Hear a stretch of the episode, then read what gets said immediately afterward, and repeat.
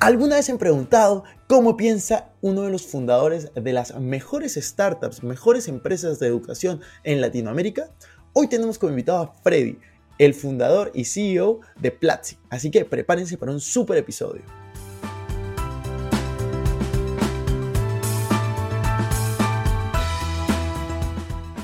Hola amigos, ¿cómo están? Bienvenidos a un nuevo episodio de Invertir Joven. Mi nombre es Cristian Arens y les doy la bienvenida. Este podcast tiene como objetivo principal darte las mejores herramientas y los mejores tips para que aprendas a manejar tu dinero.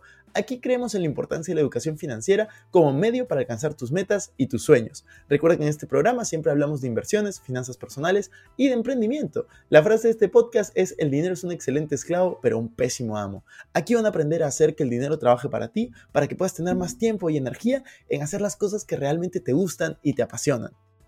Hola Freddy, ¿cómo estás? Estoy muy feliz, muy emocionado de tenerte en un episodio con nosotros en Invertir Joven. Cuéntanos un poco, ¿cómo estás? ¿Qué tal va todo? Estoy haciendo mi mejor esfuerzo por cumplir la misión de Platzi, que es hacer que Latinoamérica se convierta en una potencia que exporte tecnología al mundo. Y pues ya tenemos dos millones de estudiantes que están haciendo que eso sea posible. Excelente, te felicito, Freddy. Justo el otro día estaba escuchando una entrevista que te hicieron y algo que, una frase que se quedó grabada en mí fue eh, tu misión de vida, porque justo al final del episodio decías que tú te llevas muy bien con, con David Vélez, el fundador de Nubank, porque tú creías que la misión que tenían era similar, que es disminuir la brecha de la pobreza, ¿no? ¿Así, así lo llamaste o cómo era la frase? Sí, eh, romper el ciclo de la pobreza. Romper el ciclo de la pobreza. A mí me llama mucho la atención porque en realidad mi visión de vida es, yo quiero cambiar el mundo a través de la educación financiera. Yo hablo mucho de, educación financiera, ahorrar, invertir, eh, tarjetas de crédito y, pues conecté mucho con esa palabra que, con esa frase que dijiste. Interesante. ¿Tú quieres cambiar el mundo a través de la educación financiera? ¿Cómo crees que la educación financiera cambia el mundo? Yo creo que las personas eh, son esclavas del dinero, la mayoría. De hecho, tengo una frase que es, el dinero es un excelente esclavo pero un pésimo amo. Y creo que al final las personas terminan haciendo algo que, que, no les gusta simplemente por dinero. Y creo que si tienes una mejor educación, pues puedes tener la libertad de decidir qué hacer con tu vida. Entonces, lo que tú quieres es darle libertad a las personas de elegir su vida correcta a través de educarlos en cómo entender el dinero. Exacto. O sea, eso es lo que busco. Eso es lo que, lo que busco y conecté mucho con, con esa frase que tú dijiste eh, al final de, este episodio, ¿no?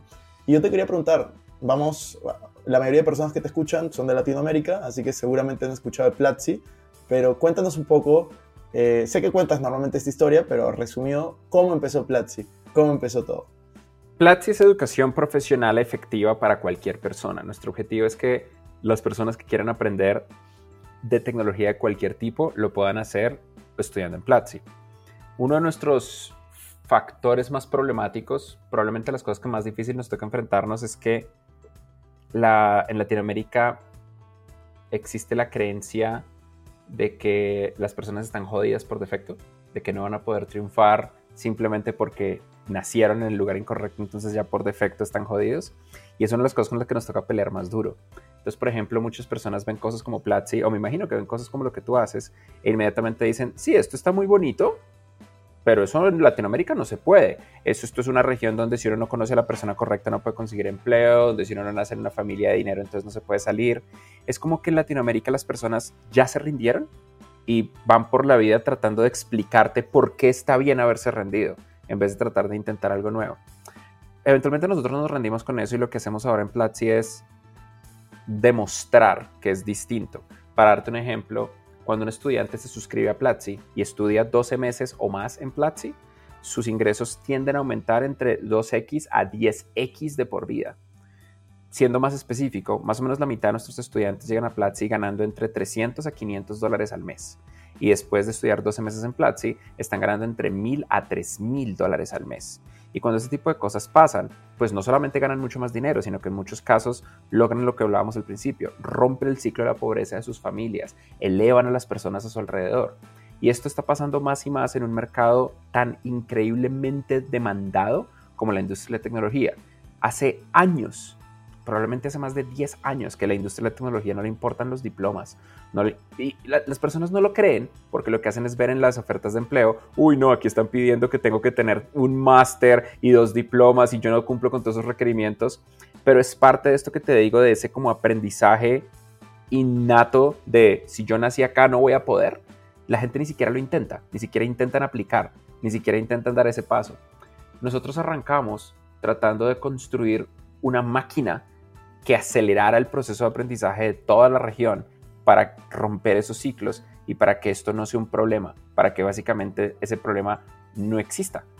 Y para que cualquier persona, sin importar dónde haya nacido, donde haya crecido, mientras tenga una computadora conectada a Internet, tenga acceso a las oportunidades que le permitan triunfar en marketing, en diseño, en emprendimiento, en finanzas, en programación, en seguridad informática, en cualquier cosa conectada con la industria, la economía del conocimiento y la industria tecnológica. Buenísimo. Y de hecho, justo con esto que mencionas de romper barreras, de que porque soy de Latinoamérica tal, ustedes, si es que no me equivoco, fueron la primera startup latina en ser aceptada en Y Combinator, ¿no? Sí, eso es verdad. Nosotros fuimos pioneros. Y si la pregunta es ¿qué tal es? La respuesta es horrible.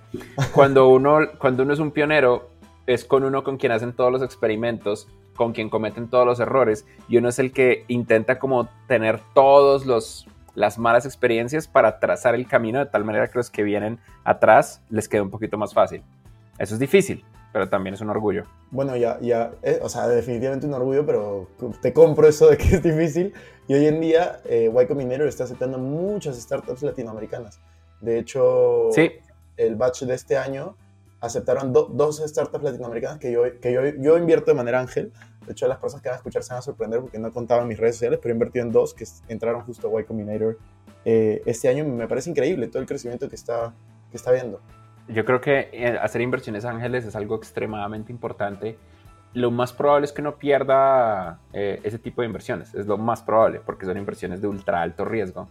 Nosotros con Cristian, mi socio, hacemos pequeñas inversiones. Por favor, no me pidan invertir cuando vean, escuchen este podcast, porque normalmente no funciona así. Nosotros no, nosotros buscamos a las empresas en las que queremos invertir, no invertimos en empresas que nos buscan y me imagino que esto sonará súper frustrante para la gente buscando inversión y pues bienvenido al emprendimiento. Si, si, si no querías que fuera tan frustrante, simplemente no lo hagas. Esto duele mucho y no para de doler entre más grande se hace tu empresa, más duele. En ningún momento se pone más fácil. En ningún momento va a ser más suave la vida. No, cuando levante tal, no. Cuando levantes tal vas a tener más estrés. No, cuando contrates tal persona, cuando contrates tal persona vas a tener más factores de que tener que guardar en tu cabeza. Se pone más divertido, se pone más interesante, pero nunca se pone más fácil. 150 compañías de Latinoamérica han sido aceptadas a Y Combinator. Ayer estábamos haciendo un evento con los partners de Y Combinator y estudiantes de Platzi hemos logrado en este momento hasta ahora que unas 20 compañías que arrancaron estudiando en Platzi entren a Y Combinator. Y el total de startups de Latinoamérica en YC son 150. Qué excelente. Para, poner en contexto, porque no todos los que escuchan esto están familiarizados con el mundo startup, eh, Y Combinator es la aceleradora más grande a nivel mundial, donde ha tenido muchísimos éxitos. Eh, creo que el más, el más famoso, corrígeme, a nivel mundial creo que es Airbnb. Y, ¿no? ¿O cuál, cuál sería? Yo, Sí, probablemente es Airbnb porque ellos salieron a la bolsa y todo el cuento. En privado, o sea, en, en empresas que tienen todavía acciones eh, que, son, que, son, privadas, que no han salido a, a, venta pública, yo te diría que Stripe potencialmente va a ser más grande que Airbnb. Eh, pero sí, Airbnb es probablemente la más grande de todas. Sí. Y en Latinoamérica tienen a Rappi, bueno, tienen a Platzi, que han invertido también. tienen, tienen buenas empresas. Entonces, es la aceleradora más grande y pues te da como un sello de calidad en este momento a, una startup cuando entra allí. Y cuéntanos un poco, un poco más acerca de Platzi. ¿Qué, ¿Qué, planes tienes? Ya tienes dos millones de alumnos, Platzi sigue creciendo, eh, impacta positivamente. ¿Qué, ¿Qué, qué, planes, cómo lo ves en los siguientes años a Platzi? ¿Qué se, qué se viene para Platzi?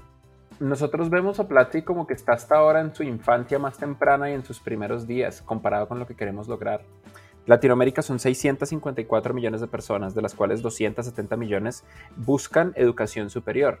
De esos 270 millones, solamente el 13% lo van a lograr, que es un número aplastante. Eso significa que el 87% de la población, es decir, 235 millones de personas, solamente van a poder vivir con un diploma de escuela secundaria, con bachillerato. Y en Latinoamérica, eso es estar condenado a la pobreza. En Latinoamérica, tener algo de educación universitaria tiende a ser el ticket mínimo de acceso a la clase media.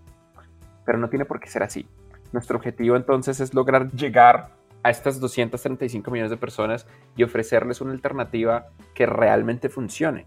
Hay un montón de cosas que nosotros creemos de la educación que son mentira. Por ejemplo, nosotros creemos que la mejor forma de aprender es en cohorts, en grupos de estudio que avanzan todos al mismo tiempo durante un semestre tras semestre tras semestre. Pero no hay ninguna razón científica para esto. Realmente no la hay.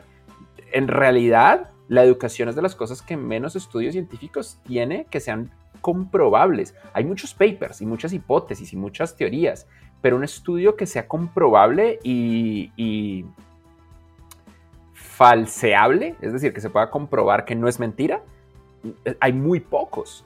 Y la otra realidad es que ahora que estamos más abiertos gracias a Internet y la masificación de redes sociales a la neurodiversidad, es un buen momento para admitir que todos los humanos somos neurodiversos. No, la neurodiversidad no es algo especial de gente muy particular. Toda la gente aprende distinto.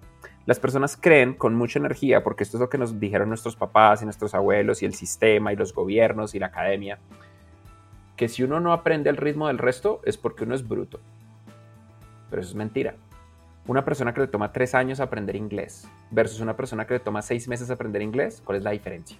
La gente va a decir, uy, la persona que le tomó seis meses aprender inglés, pues es una genio de los idiomas. Y la persona que le tomó tres años, pues es una persona mediocre. Pero la respuesta no es ninguna de esas dos. Ambas personas aprendieron inglés. Para efectos prácticos, si te toma tres años o tres meses, no importa. Es lo mismo. Pero nosotros nos castigamos. Y miren, a pesar de que yo les digo esto, muchos de ustedes no van a cambiar de opinión. Porque la inercia cultural es una cosa súper pesada la, forma en la que nuestros papás y, la, y el sistema y la, y la cultura nos hace creer cosas. Por ejemplo, la cultura latinoamericana nos hace creer que el dinero es algo malo. Si uno tiene plata, es porque uno es maligno, uno, uno seguro le cagó la vida a alguien. Esa es la única forma de hacer plata, ¿no? Por supuesto, y, y entonces uno nunca tiene dinero, porque uno tiene una relación de negativa con el dinero. Uno siente el dinero lo tiene la gente mala, entonces el dinero es malo, entonces yo no tengo que hacer las cosas que generan dinero porque eso es de gente mala. Y por supuesto que si tú sientes que el dinero es algo malo, nunca lo vas a tener, por supuesto. El dinero no es nada. El dinero, el dinero es un fenómeno emergente de la sociedad.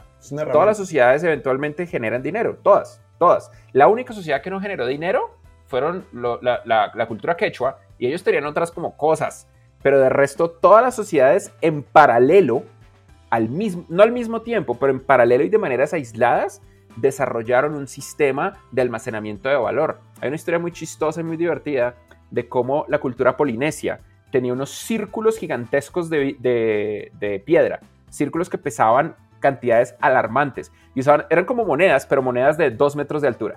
Y usaban esos círculos de piedra, esas como anillos de piedra, para entre las islas intercambiarse valor.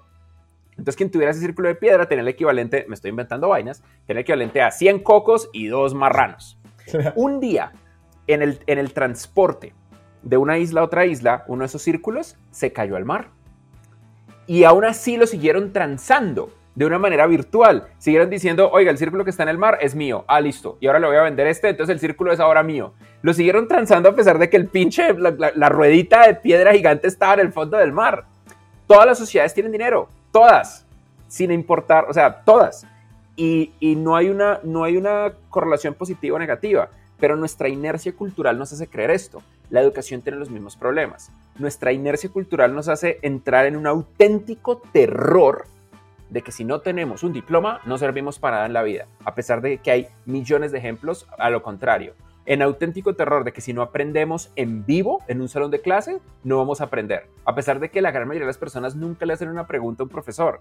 Pero es más esa sensación, esa sensación de que nosotros reaccionamos más hacia evitar el riesgo que hacia ganar, que, genera esa parálisis de decisión. Y es algo contra lo que peleamos constantemente. De todas maneras, de estoy, estoy de acuerdo contigo y sobre todo en la parte de que en Latinoamérica le tenemos un poco de miedo o hasta asco al dinero. Eh, ¿Y cuántas veces no hemos escuchado a alguien decir, no, yo, yo soy pobre pero honesto, ¿no? O yo soy pobre pero feliz, cuando no tiene absolutamente nada que ver. Tú puedes ser feliz y tener dinero, ser honesto y tener dinero, da, da igual. Yo creo que el dinero al final termina amplificando lo que tú eres. Y también desde una perspectiva estadística, es bien fácil ser pobre e infeliz. No, una cosa no tiene nada que ver con la otra, como tú dices. Totalmente.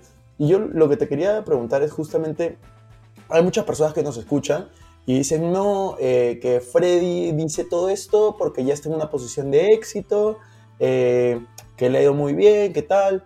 Quiero que me cuentes un poco de los fracasos que has tenido en, en, tu vida, las dificultades. No, no, no el éxito que es Platzi hoy en día, sino qué tuviste que pasar para llegar a eso. O sea, situaciones que tú, tú recuerdes y que hayas estado cerca de, de, rendirte o que te hayan hecho, como la expresión dice, ¿no? como ponerte de rodillas en el sentido de, de que te golpeó eh, alguna situación difícil que tú te acuerdas en tu vida, ¿relacionada a Platzi o no? Qué interesante, yo no creo que Platzi tenga éxito, no todavía. Yo entiendo por qué la gente lo puede percibir porque todo es un tema relativo, de donde yo estoy versus donde yo creo que la otra persona está. Pero yo no creo, yo creo que Platzi hasta ahora está rascando la superficie del tamaño del verdadero problema que existe en la industria de la tecnología y en general en la economía latinoamericana y en, en toda la industria de la educación. Yo entiendo el espíritu de tu pregunta, pero solamente quiero arrancar aclarando, desde ninguna perspectiva yo siento que en Platzi ya la hicimos. Ninguna. Cero. Mi, creencia honesta, y no lo digo por hacerme especial, nada por el estilo, lo digo por ser muy asertivo en esto. Platzi le faltan muchísimo para lograr su objetivo. La pobreza existe. Por ende, Platzi no ha logrado su objetivo. Ahora, responde a tu pregunta. La primera vez que nosotros lanzamos cursos en Platzi, fracasamos. Nosotros arrancamos haciendo cursos presenciales con una marca distinta a Platzi. Eh, nosotros me refiero a mi socio y yo. Cristian, que es el fundador de Maestros del Web y Foros del Web, la primera comunidad de desarrolladores web en Internet en 1997, se unió conmigo, que yo era el fundador de Crystal Lab, la comunidad más grande de diseño interactivo en español, que la fundé en el 2004, y empezamos a hacer cursos presenciales. Nuestro primer curso, donde decidimos unir fuerzas y probar a ver qué significaba trabajar juntos, nos fue mal, perdimos todo nuestro dinero. Hicimos un curso de marketing digital en, en Argentina un diciembre. Y pues en esa época Argentina tenía mucho más dinero del que tiene ahora y todo el mundo se iba de vacaciones. En diciembre no hay nadie en Buenos Aires. Incluso en estas épocas, en diciembre, no hay nadie en Buenos Aires. Entonces fue un mal, mal, mal momento para hacer, el, para hacer ese curso y decidimos volverlo a intentar y lo volvimos a intentar en México y nos fue muy bien.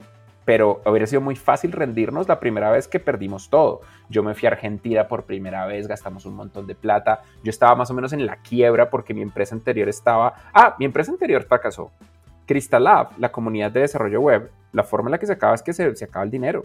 Cuando la crisis global financiera en el 2010 le pega a Latinoamérica, bueno, la crisis global financiera ocurre entre el 2007 y el 2009, y en Latinoamérica y España les pega particularmente duro entre el 2009 y el 2010. Cuando le pega muy duro la crisis global financiera a Latinoamérica y España, se acaban por completo los budgets de publicidad.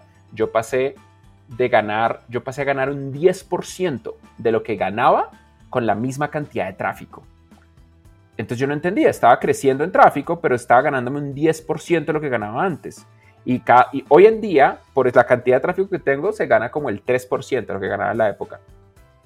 Porque la, industria de publicidad nunca se recuperó y también porque Facebook y Google se comieron a la industria de publicidad posterior a la, a la crisis global financiera. Y lo que yo hice fue aceptar la realidad y volver a intentar otras cosas. Recuerdo que en la época lancé una, una revista online de consejos de amor llamada La Tía Jime, eh, con una escritora espectacular. Y, pero eran consejos de amor con humor negro, con humor muy negro, eran consejos terribles, eran malos consejos, la idea era que fuera muy chistoso y había gente que lo entendía, pero era demasiado sutil el humor y otras personas no lo entendían y terminamos siendo baneados por Google AdSense, que era nuestra forma de monetizarlo. Entonces esa idea fracasó. Y hubo otros intentos, recuerdo, recuerdo que antes de Crystal Lab, la comunidad de diseño web, yo lancé un software de control de cafés internet que programé por las noches antes de entrar a la universidad. A mí me prestaban un laptop porque yo tenía mi propia computadora y en el laptop que me prestaban solamente por las noches yo me quedaba toda la madrugada programando en la época en Visual Basic para crear un sistema de gestión de cafés internet. Y funcionó y lo empecé a vender. Y yo salía, y yo era solamente una persona, entonces yo salía por las calles de Bogotá en la época, café internet por café internet. Imagínate un niño de 16 años, de 15 y 16 años, de 15 realmente, con, con, con trajecito y con un laptop, el mismo laptop que me prestaban, porque solamente tenía uno, haciendo demos y mostrándole y vendiendo puerta a puerta en cafés internet. Recuerdo que me lo compraron tres o cuatro cafés internet y me parecía increíble y lo empezaron a usar hasta que de repente me empezaron a pedir soporte técnico. a llamar porque tenían problemas. Yo no sabía que había que dar soporte técnico para el software. Entonces yo dejé de responder el, teléfono y mandé todo al carajo. Y me di cuenta que no estaba preparado. Pero fue una, fue, una, fue una gran experiencia. Y aquí quiero aclarar una cosa. Mi tipo de personalidad no es extrovertida, es introvertida. A mí me costaba muchísimo superar la vergüenza de ir y hablar puerta a puerta en cada uno de estos cafés internet. Pero la emoción de mostrar lo que yo había hecho era más fuerte que esa introversión. A mí no me energiza estar con desconocidos, a mí me agota. pero a mí me emociona mucho enseñar y me emociona mucho compartir lo que he creando. Entonces, una es más fuerte que la otra. Y yo creo que esta, esta experiencia que tú tuviste súper joven, de todas maneras te aportó a ser la persona que, que, eres el día de hoy, porque al final, cuando tú eres emprendedor, tú tienes que vender continuamente tu idea a inversionistas, a trabajadores, a, todo el mundo que confíen en ti, en la visión que tienes de, de tu idea. Entonces, ¿cómo es esa frase que, que, dice Steve Jobs de que todos los puntos se conectan hacia atrás, no? Mira, si no fuera por ese software de, de café internet que hubieras tenido, tal vez, tal vez la historia hubiera sido distinta. Es verdad. Y creo, creo que la lección fuerte que me quedó es, uno no debería pegar su identidad personal a sus esfuerzos eh, profesionales. Esto es muy difícil, es de las cosas más difíciles que hay. Por ejemplo, si Platzi mañana muere y fracasa, yo no creo que eso signifique que yo sea un fracasado. Yo creo que eso significa que Platzi murió y fracasó. No creo que pase, por cierto. Platzi es una empresa extremadamente sólida. Eh, pero digamos que puede pasar. Yo no, yo no sentí que, que yo era un fracaso cuando Cristal Lab empezó a caer. Sí me sentía triste. Sí me jodía muchísimo que la empresa no funcionaba y me afectaba todo el tiempo que yo le puse y que las cosas salieran tan mal pero el mercado es cruel y no tiene misericordia. El mercado no existe la piedad en el mercado, el mercado es el mercado y va a reaccionar al valor que tú le ofrezcas. Y no tiene nada que ver conmigo como persona. Yo siento que parte de la razón por la que nosotros como humanos evadimos tanto y tan fuerte el riesgo es en gran parte por la forma en la que adjuntamos nuestra identidad personal a nuestros esfuerzos eh, y nuestros emprendimientos. Pero eso no tiene nada que ver con nosotros. En ocasiones las cosas fallan porque fallan. Y, la suerte es un componente tan grande que cuando uno lo acepta, uno entiende que, no se trata de uno. Y justamente dijiste una palabra que a mí me gustaría eh, ahondar un poco. Yo hago esta pregunta a todos mis invitados también porque es, es algo que a mí me llama la atención mucho y es, ¿qué, ¿qué significa el fracaso para ti? Tú me has dicho que cuando tú fracasas, o sea, cuando fracasas un proyecto que tú tienes, tú no te sientes fracasado, pero entonces, ¿qué significa el fracaso para ti? ¿Qué representa? Qué interesante pregunta. Nosotros en Platzi teníamos un, valor que lo quitamos, que se llama We Don't Give Up, no nos rendimos. Y tú dirás, pero ¿por qué quitaron el valor de no rendirse? Y la respuesta es porque a veces hay que rendirse, porque a veces hay ideas tontas que uno, que uno las puede hacer funcionar. Cualquier idea, mientras uno le tire una cantidad de plata ilimitada, se puede, se puede hacer funcionar. Y un problema que tienen las compañías a medida que empiezan a crecer y empiezan a tener más capital operativo en el banco es que cuando hay más plata, es fácil tirarle plata a un problema en vez de entender los fundamentales del problema. La metáfora es que uno puede hacer volar un ladrillo con suficiente cantidad de, motores pegados, pero eso no significa que el ladrillo sea aerodinámico. La razón, la razón por la que el valor de no rendirnos era malo era porque nosotros no entendíamos qué valer un punto real aceptable de fracaso. Entonces ahora tenemos un valor nuevo que se llama Own the Outcome, aduéñate del resultado. Y, el, espíritu es muy sencillo. En una estructura organizacional, en un plan, en un proyecto, no solamente deberías tener métricas para indicar que el proyecto va bien. Uh, vamos a lanzar esto y esperamos tener tantas ventas. También deberías tener métricas para indicar que el proyecto va mal y hay que rendirse. Por ejemplo, tú lanzas un restaurante y parte del lanzamiento del restaurante debería incluir si para el mes 3 no hemos logrado esta cantidad de mesas reservadas, esto no va a funcionar y tenemos que intentar otra cosa. Porque muchas veces uno se obsesiona con tratar de hacer funcionar algo que no va a funcionar, con tratar de hacer volar un ladrillo. Y, la vida, el verdadero recurso no renovable que no, podemos, que no podemos recuperar es el tiempo. Todo en la vida es costo de oportunidad. Entonces, eventualmente tenemos que saber en qué punto vale la pena dejarlo ir para mí entender lo que significa fracaso es entender que no tiene nada de malo y que de hecho es una experiencia eh, educativa. Intentar y fracasar genera como resultado datos, información. Esto se intentó, esto fue lo que pasó y este fue el resultado. No intentar nada no genera nada, ni bueno ni malo, es un net zero, donde intentarlo y fracasar mientras lo hagas bien va a darte por lo menos algo de información para poder avanzar. Totalmente de acuerdo. Me encanta como, como tú lo dices. Yo siempre digo, no, para mí el fracaso, o sea, cuando intentas algo, o ganas eh, dinero o ganas experiencia, y está, es una de las dos. Siempre ganas algo. Y ahora te quiero hacer tres preguntas, tres preguntas finales que, que son como estándar del podcast. Son cortas, así que vamos con la primera. La primera es, ¿cuál es tu compra? Si solo tuvieras 100 dólares, ¿cuál sería tu compra favorita? ¿Qué, qué, qué, qué harías con esos 100 dólares? ¿Qué te gusta? ¿Qué, ¿Algo que uses? Algo, ¿Algo que se te venga a la mente con 100 dólares? ¡Ja! Complicada pregunta. Probablemente con 100 dólares lo que yo voy a tratar de comprar es una experiencia. Voy a tratar de ir a un restaurante interesante, a un teatro, a un lo que sea, para, para vivir la experiencia. Yo creo que la vida es de... Lo, más importante en la vida son las experiencias. Eh, y las experiencias son mejores cuando uno las comparte con personas. Lo más importante en la vida son las personas. Así que intentaría, comprar alguna experiencia que me permita compartir tiempo con personas interesantes que me importen. Genial, buenísimo. La segunda pregunta es, eh, ¿cuál es el libro que más veces has regalado o que sugieres eh, comprar? Forastero en Tierra Extraña, de Robert Heinlein, Stranger in a Strange Land. Es un libro de ciencia ficción clásica, es, es gran ciencia ficción y, habla mucho de, de, la, de la forma en la que es, la historia de un, de un humano que es el hijo de los primeros astronautas en ir a Marte y nace en Marte. Entonces es el primer marciano, es un humano, pero es marciano. Y crece durante sus primeros 16, 17 años en Marte y luego por una serie de razones llega a la Tierra. Entonces le toca ver en su vida adulta por primera vez cómo es el planeta Tierra. Y el impacto es impresionante. Ese libro le atribuyen el nacimiento de las comunas hippies alrededor, de, eh, alrededor del mundo, porque es un libro de los años 60. Y también cuenta mucho, le permite a uno de construir las cosas que uno da por sentado de nuestra sociedad. Qué interesante. Voy a, voy, a, voy a comprarlo, ya lo puse en la lista. Y la última pregunta, la que, la que todos los que están escuchando este episodio quieren saber, es ¿en qué invierte su dinero Freddy? Cuéntanos cómo está, cómo está estructurado tu portafolio.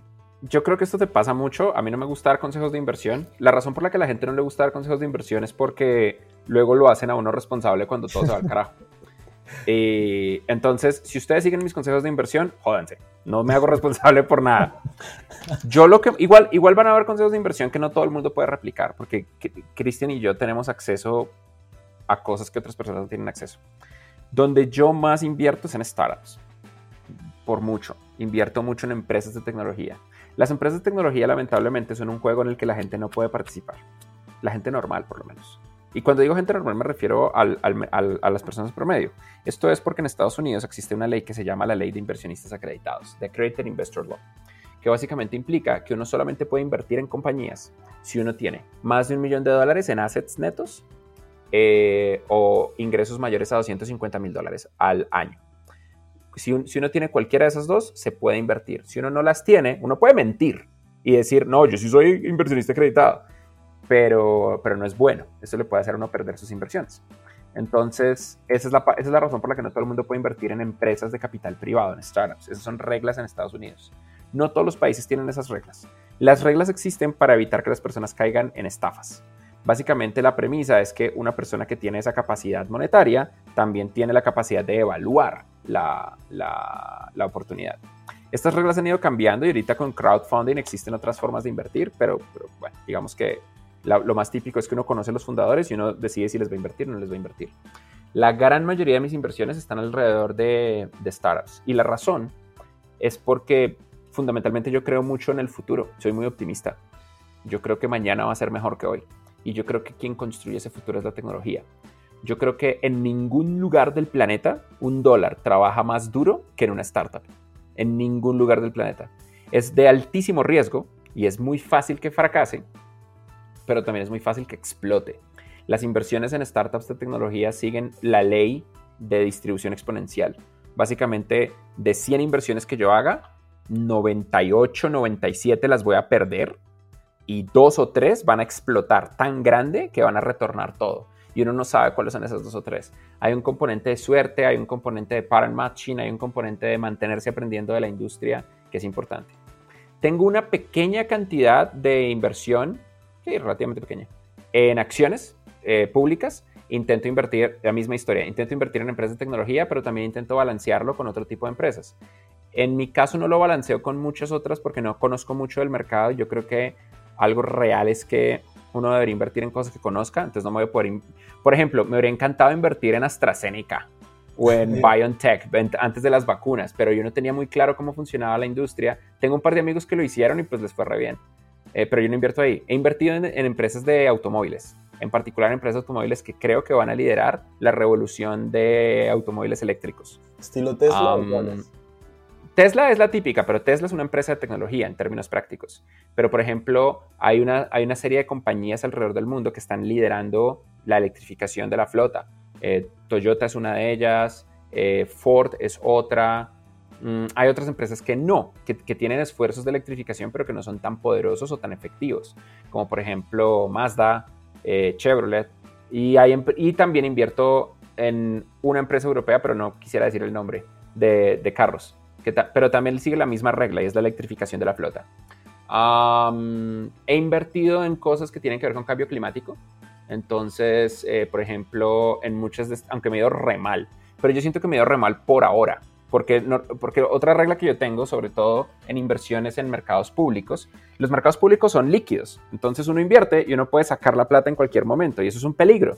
Porque entonces uno puede entrar en pánico. ¡Oh! Se fue la acción al carajo, vendan todo. Y a mí este tema del day trading me aburre un montón. Yo no conozco ningún day trader que le vaya bien. Todos los day traders que les va bien son unos mentirosos. Ser mintiendo. Es mentira, es mentira. O les va bien hoy, pero en el gran esquema de las cosas, cuando uno analiza el day, el day trader contra el comportamiento de Nasdaq o del Standard Poor's 500, no, ninguno de ellos lo supera. Y si lo superaran, estarían trabajando en Berkshire Hathaway. Entonces, nah, nah, nah, nah. Yo no creo en eso, pero desde ninguna perspectiva. Los respeto. Además que siento que es un trabajo súper estresante. Qué desgracia ser un day trader. El, para day trader, y por cierto, si tú eres day trader, quiero pedirte disculpas con absoluto y completo cariño. No lo sé. Pero es que ser, ser day trader me parece desesperante. Hay gente que le, pues sí, yo, yo creo que hay gente que le gusta ser day trader como hay gente que le gusta la cocaína, porque eso es estar metido en un estrés constante y agresivo que no para y tratar de, de como, de, de, pensar que cada decisión es problemática y que todo esto tiene consecuencias. Nah, la realidad es que si uno quiere invertir, la tesis de inversión es muy simple. Uno agarra una bolsa de plata y se le da a una compañía para que la compañía con esa bolsa de plata cree mejores productos y servicios que haga que la compañía crezca y entonces todo aumenta. Pero eso no pasa en tres días o en un mes o en un año. Entonces yo tengo la regla de que cuando invierto en el mercado público no lo saco hasta dentro de mucho tiempo. Entonces he estado invirtiendo en estas compañías de, ah, del futuro del cambio climático. Por ejemplo, por ejemplo, lo que menciono de la electrificación de la flota de la flota de automóviles. Yo sí, realmente creo que los motores de combustión interna van a desaparecer en menos de 10 años, por lo menos los nuevos. A los, los viejos van a seguir ahí, pero los nuevos van a dejar de fabricarse, probablemente en menos de 10 años. Eh, ¿Cuál, es la empresa? ¿Cuál es la empresa? ¿Te acuerdas? No, no pues empresas de carros. Eh, pero también invierto en empresas que hacen eh, comida basada en plantas. Notco, bueno, Notco es distinto, pero por ejemplo Impossible Burger, eh, toda la gente de Impossible Foods, los competidores que ahorita no me acuerdo cómo se llaman, y hay varias otras compañías que están haciendo como este tipo de innovación. Yo estoy, en dos de esas, estoy en Beyond Meat y estoy en TTCF, TTCF que es Tattooed Chef. Estoy en esas dos. Sí, sí, sí. ¿Verdad que es, es, una mierda de inversión? Constantemente no, no, no crecen, están restancados, pero yo creo mucho en ellos. Y yo creo que en, en 10 a 20 años van a ser gigantes. Yo, mi, tesis de inversión es la tesis de inversión de Forrest Gump.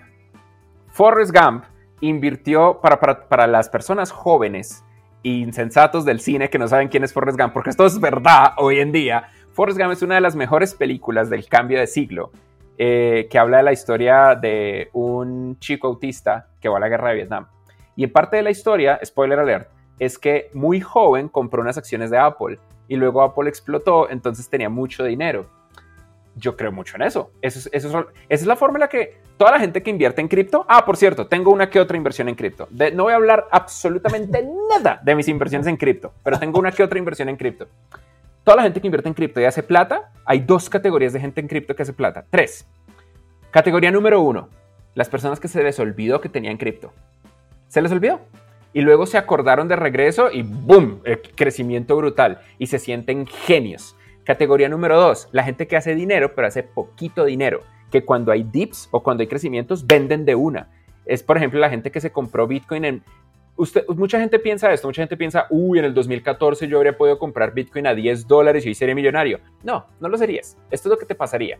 Tú habrías comprado Bitcoin a 10 dólares y luego en el 2017, cuando valía 100 dólares, lo habrías vendido todo. Y te habrías sentido súper inteligente y no te habrías esperado que valiera 50 mil dólares de repente eh, varios años después. Y uno hace un análisis porque los wallets, el blockchain es público uno hace un análisis de cómo se mueven los blockchains y básicamente nadie es un hodler toda la gente o se les olvidó que tenían Bitcoin, que fue mi caso, o estaban haciendo trading activo en los momentos de subida y bajada y se perdieron de esas olas. No siguieron la estrategia Forrest Gump de aguantarse, sino que simplemente vendieron. Entonces es mentira, es mentira que sean genios de la inversión y es, es tan cansón. Cuando cripto le va bien es la peor cultura porque todo el mundo se sienten genios de las finanzas, maldita sea. Y luego se cae cripto y es como, sí, este es el momento para comprar el DIV y para... No, es, es, desesperante. Es desesperante. Em, y ya, ¿no? Eso es lo que yo hago. Principalmente invierto en startups. Tengo algo en mercados públicos, tengo algo en cripto, pero principalmente invierto en startups. Ah, y Platzi. ¿Y en, inmuebles? Tengo un apartamento, pero eso es todo. No, el mercado inmobiliario es que literalmente que mi empresa anterior la mató la crisis global financiera derivada de la burbuja inmobiliaria. Yo tengo un trauma inherente en mis venas del mercado inmobiliario. Tengo un apartamento en el cual vivo y potencialmente me compraré otro en, una mudanza que haré pronto a otra, a otra ciudad del mundo. Pero, pero no es como, o sea, no, no me veo transando inmuebles, no, no. Además, además que creo, creo que con la revolución del trabajo remoto, esto es un punto interesante. Es posible que con la revolución del trabajo remoto valga la pena invertir en el campo, aunque no sabrían dónde ni cómo. Se me, parece muy complejo. ¿Ves? Pero es lo que te decía hace un rato. Yo creo que uno debe invertir en lo que, conoce. Total, totalmente. Para profundizar y ya acabar, eh, ¿en cuántas startups estás invertido aproximadamente? Eh, no quiero dar números muy públicos, así que diré que son más de 10, pero son menos de 100. Está bien, me parece genial, me parece genial. No, es, que luego me sacan nombres y me reportan ante la IRS. Nada, más de 10 menos de 100. Está muy bien. Yo, yo, yo voy 4 recién. Ya ahora cierro la quinta. Estamos empezando. Yo empecé el año pasado. Felicitaciones. Ver, esto es muy adictivo. Esto, y cuando te empiecen a mandar investor update, vas a estar como esto es fantástico. y cuando se empiecen a ir al carajo de las empresas, eres como, fuck, esta vaina. Por eso es, pero es, es muy interesante. Michael Seibel, el presidente de Y Combinator, dice de las inversiones ángeles que uno debería verlas como caridad. Uno debería verlas como pagarle al futuro lo que el pasado le dio a uno. Y mientras uno lo haga bien, ese futuro le va a devolver a uno retornos. Yo creo mucho en que, o sea, uno, no, uno no, no hay forma de que uno pueda predecir qué empresa le va a ir bien o qué empresa le va a ir mal. Cuando Justin TV salió al aire, yo creí que era la idea más estúpida del mundo. Y lo era. Y eventualmente se convirtió en Twitch. Y Twitch tuvo un éxito de mil millones de dólares con Amazon. Sí, sí, sí. Uno no sabe, uno no sabe. Nadie quiere invertir en Airbnb, literal nadie. ¿Qué es eso que me va a quedar en la colchoneta de un desconocido en, una, en otra ciudad del mundo? Nah. Y Airbnb es una de las empresas más valiosas del mundo. Uno no sabe, pero, vale mucho la pena. Airbnb, Airbnb se puso, se puso a vender cereales en un momento. Yo me acuerdo que he leído la historia. Era como, claro, o sea, fue un giro totalmente extraño. Pero sí, sí oye, sí, encantado de haberte conocido ahora, aunque sea de manera remota, haber conversado un rato. Y, ¿algo que quieras decir para, para cerrar el episodio? Eh, no le asignen valores humanos al dinero. El dinero es un fenómeno emergente de la sociedad. El dinero no es ni malo ni bueno. El dinero no es maligno o benigno. El dinero no, el dinero no es nada. Es simplemente algo que existe. Es como tú decías, es una herramienta. Es un fenómeno emergente asignarle emociones al dinero genera una relación basada en esas emociones y no debería haber nada de emocionalidad alrededor de tu conexión con el dinero. Simplemente el dinero es la forma en la que nosotros almacenamos e intercambiamos el tiempo de otras personas. Y el tiempo es el verdadero recurso no renovable, imposible de replicar y de recuperar que tenemos. Así que no pierdan tiempo pensando que el dinero es malo o bueno. Simplemente véanlo como lo que es. Excelente, Freddy. Muchísimas gracias. Gracias a ti. Bye bye.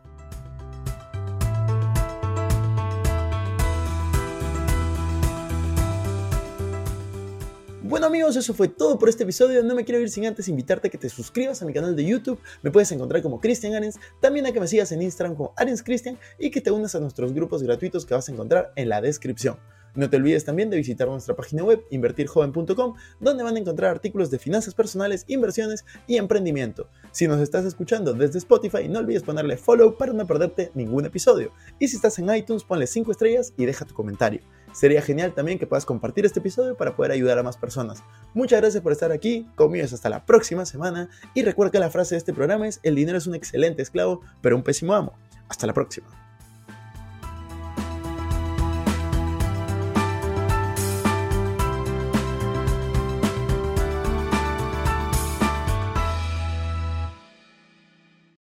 Este es un podcast producido por Explora.